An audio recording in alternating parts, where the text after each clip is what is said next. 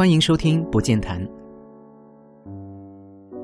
很多年前，在学校的影视课上，那种看电影学英语的课程，有一部我印象很深的电影，叫《The Cider House Rules》，中文翻译成“总有骄阳”，其实它字面上的意思是苹果酒屋的守则。Cider 是一种用苹果汁酿造的低度酒，中文有时候直接音译成西打酒，也叫 Hard Cider。跟它对应的 Soft Cider 则是不含酒精的苹果汁。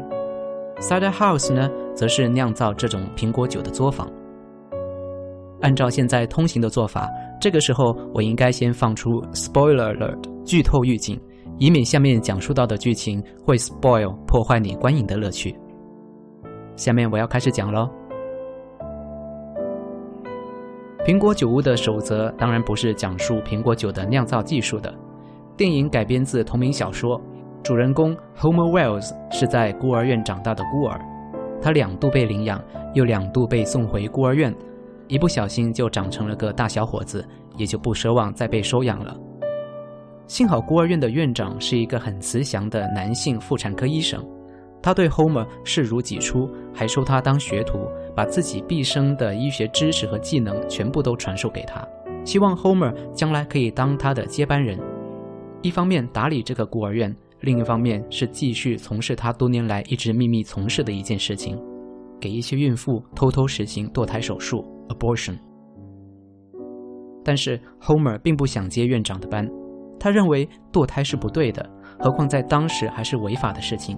世界那么大，他想去看看。于是他离开了孤儿院，到附近的一个苹果酒屋去打工，在那儿的一些经历改变了他的观念。电影名字里面所说的 “The Cider House Rules” 指的是酒屋墙上一张早已泛黄的纸，上面列出了若干条行为守则，比如不准在床上抽烟之类的。但是呢，酒屋里的工人根本就不识字，直到 Homer 到来，他们才知道原来还有这么一些所谓的规定。所以他们从来也就没有遵守过，而且即使现在知道了，他们也认为这些所谓的 rules 非常的荒谬，他们根本就没有打算要遵守。酒屋老板 Arthur Rose 说出了他们对这些守则的态度：Who live in this cider house? Who grinding up those apples, pressing that cider, cleaning up all this mess? Who just plain live here, just breathing in that vinegar? Well, someone who don't live here made those rules. Those rules ain't for us. We are supposed to make our own rules, and we do every single day. 因为 Arthur 是个文盲，所以上面这段话有很多的语法错误，但他想表达的意思却很简单明了，那就是这些守则以及制定这些守则的人跟我们有半毛钱关系吗？如果真的要有什么守则的话，那也应该由我们自己来定。当然了，真正让 Homer 改变看法的是另外一些更加毁三观的事情，这里我就不打算说的太详细了。总之，在这部电影里面有一个很明显的主题，那就是我们应该如何看待堕胎 （abortion） 这件事。实际上，关于堕胎的辩论由来已久了，在历届的总统辩论里面也可以发现，辩论的一大焦点就是两个候选人在看待堕胎问题上的分歧。这一届。Donald Trump 明确表示自己是 pro-life，这里的 pro 表示的是支持的意思，pro-life 其实就是反对堕胎的一种比较伪光正的说法，这也是反堕胎运动的口号。与之相对的，支持堕胎的人也有自己伪光正的口号，叫 pro-choice。Hillary Clinton 在这个问题上就反复的表示，应该把决定权还给妇女。因为堕胎对于每一个母亲来说都是一个极其艰难的决定，是不得已的选择，所以不应该再由别人，尤其是政府来横加干涉。如果是你，你会站在哪一边呢？实际上，这个问题之所以能够一直争论不休，也正说明了这并不是一件可以简单下结论的事情。下面我们就来看一下双方都有什么样的理由。争论的第一个焦点是。人的生命究竟从什么时候开始？反对堕胎最根本的出发点就是生命是神圣的。准确来说，人的生命是神圣的。文明社会不会允许一个人剥夺另一个人的生命。但是这里的难题就在于，胎儿到底有没有人权？再往前推，胚胎有没有人权？受精卵有没有人权？我们每个人都是从一个受精卵发育而来的，但是如果要说受精卵也是人，恐怕有很多人不能够同意。从受精卵再发育到胚胎，再到胎儿，生命在两百八十天的孕期里面是缓慢发育的。我们要从哪一天开始把这个生命当作是一个享有人权的人？界限应该如何去划定？这在法律上就是个难题。似乎我们唯一能够确定的就是一朝分娩的那一刻。但是如果非要等到那一刻开始才能算是人，这种说法又很残酷。因为到了怀孕后期，尤其是最后的那一个月，胎儿跟新生的婴儿基本上已经没有多大的区别了。争论的第二个焦点就是妇女有没有权利对自己的身体做主？妇女是不是可以说这是我的身体，要不要堕胎属于我个人的隐私，由我说了算？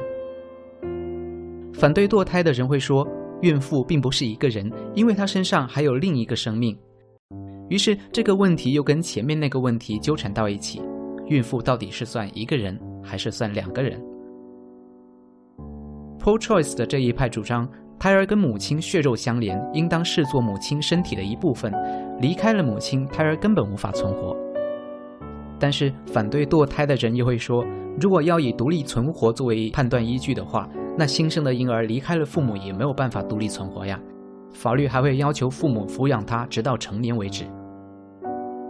在这个问题上，又不得不提到一种情况：有些妇女并不是出于自愿，而是因为被强奸而怀孕。在这种情况下，如果她因为感情上没有办法面对这个孩子，或者出于现实的考虑，没有能力去抚养这一个可能降生的孩子，所以她才选择堕胎。那么，出于对受害者的同情，我们是不是应该尊重她堕胎的决定呢？站在这个立场的反面，又有人要说：“但是孩子是无辜的呀，为什么要让孩子去为强奸犯的罪行负责呢？”可是，这种义正言辞，在当事人看来，似乎又是站着说话不腰疼。前面说电影的时候，我说过，那些妇女是偷偷前来做堕胎手术的。其中就有一些是因为被强奸，当然也有人是所谓的年轻不懂事，还有的呢是因为自己的宗教信仰不允许。当然，当时的法律也是不允许堕胎的。但是我们看到的恰恰是反面的教材，立法禁止堕胎，只是把这件事从台面上转到地下而已，并不能够真正起到防止的作用。实际上，虽然 Donald Trump 自称是 pro-life，但他的立场也不是绝对的。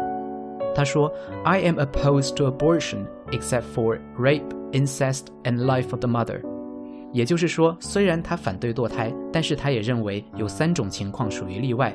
第一种就是前面说的 rape 强奸，第二种则是 incest 乱伦，第三种 life of the mother 是指有时候胎儿会威胁到母亲的生命。我们在电视剧里面也常常会看到，到底是要保大人还是要保小孩这种两难的决定。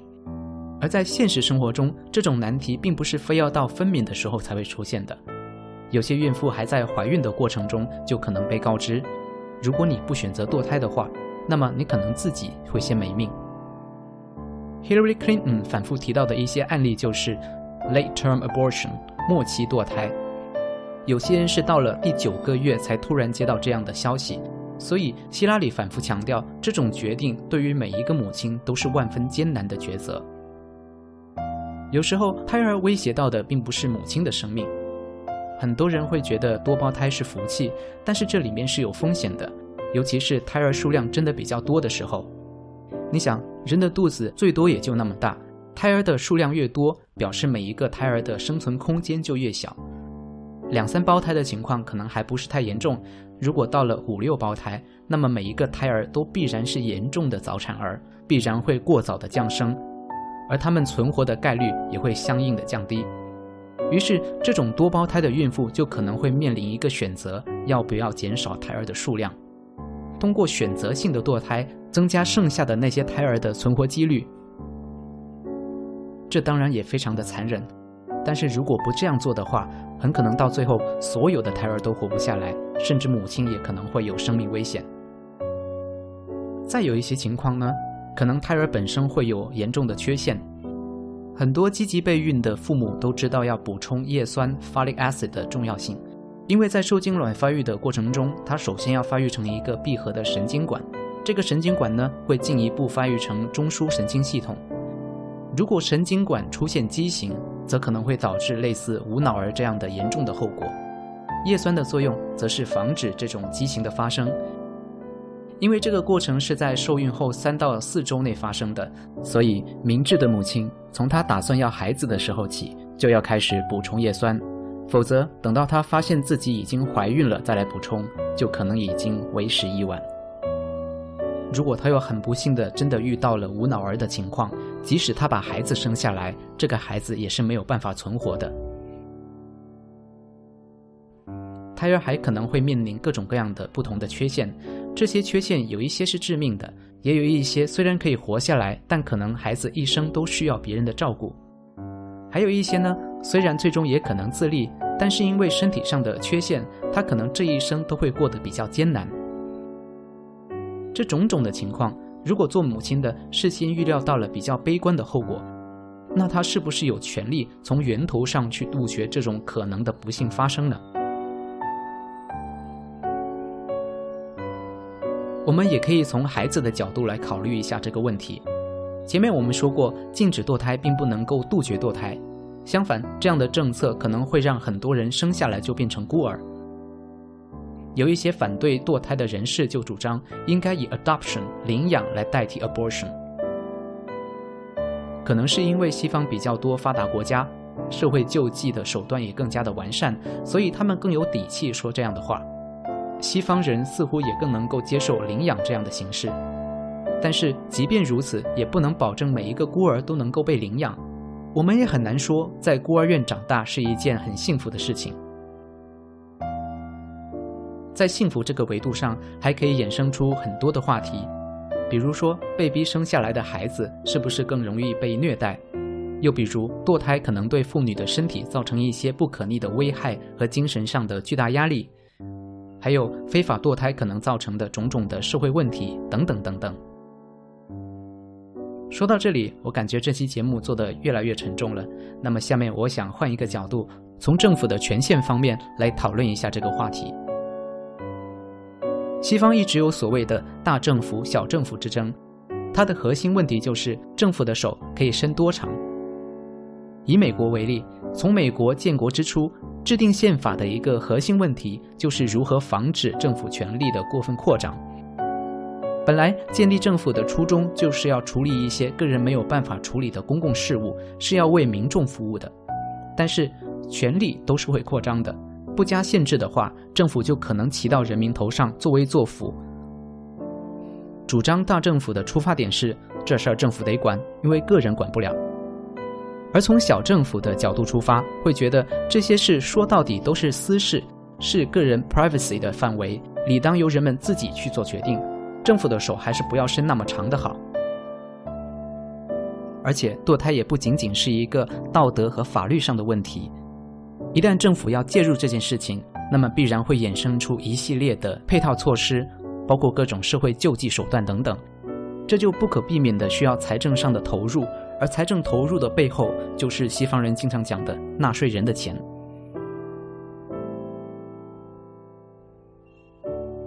总之，在这个问题上，值得探讨的角度还有很多，而不管怎么样讨论，似乎都很难得出一个确切的结论。但是，我觉得辩论的意义并不在于一定要得出一个结论。而是我们可以通过双方的发言，发现这个问题其实还有很多值得探讨的面向。通过从各种不同的角度去看待同一个问题，我们可以拓展自己思维的维度，同时也发现自己思考的盲点。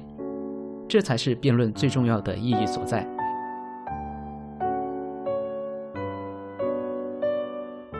今天的节目就到这里，我们下期再见。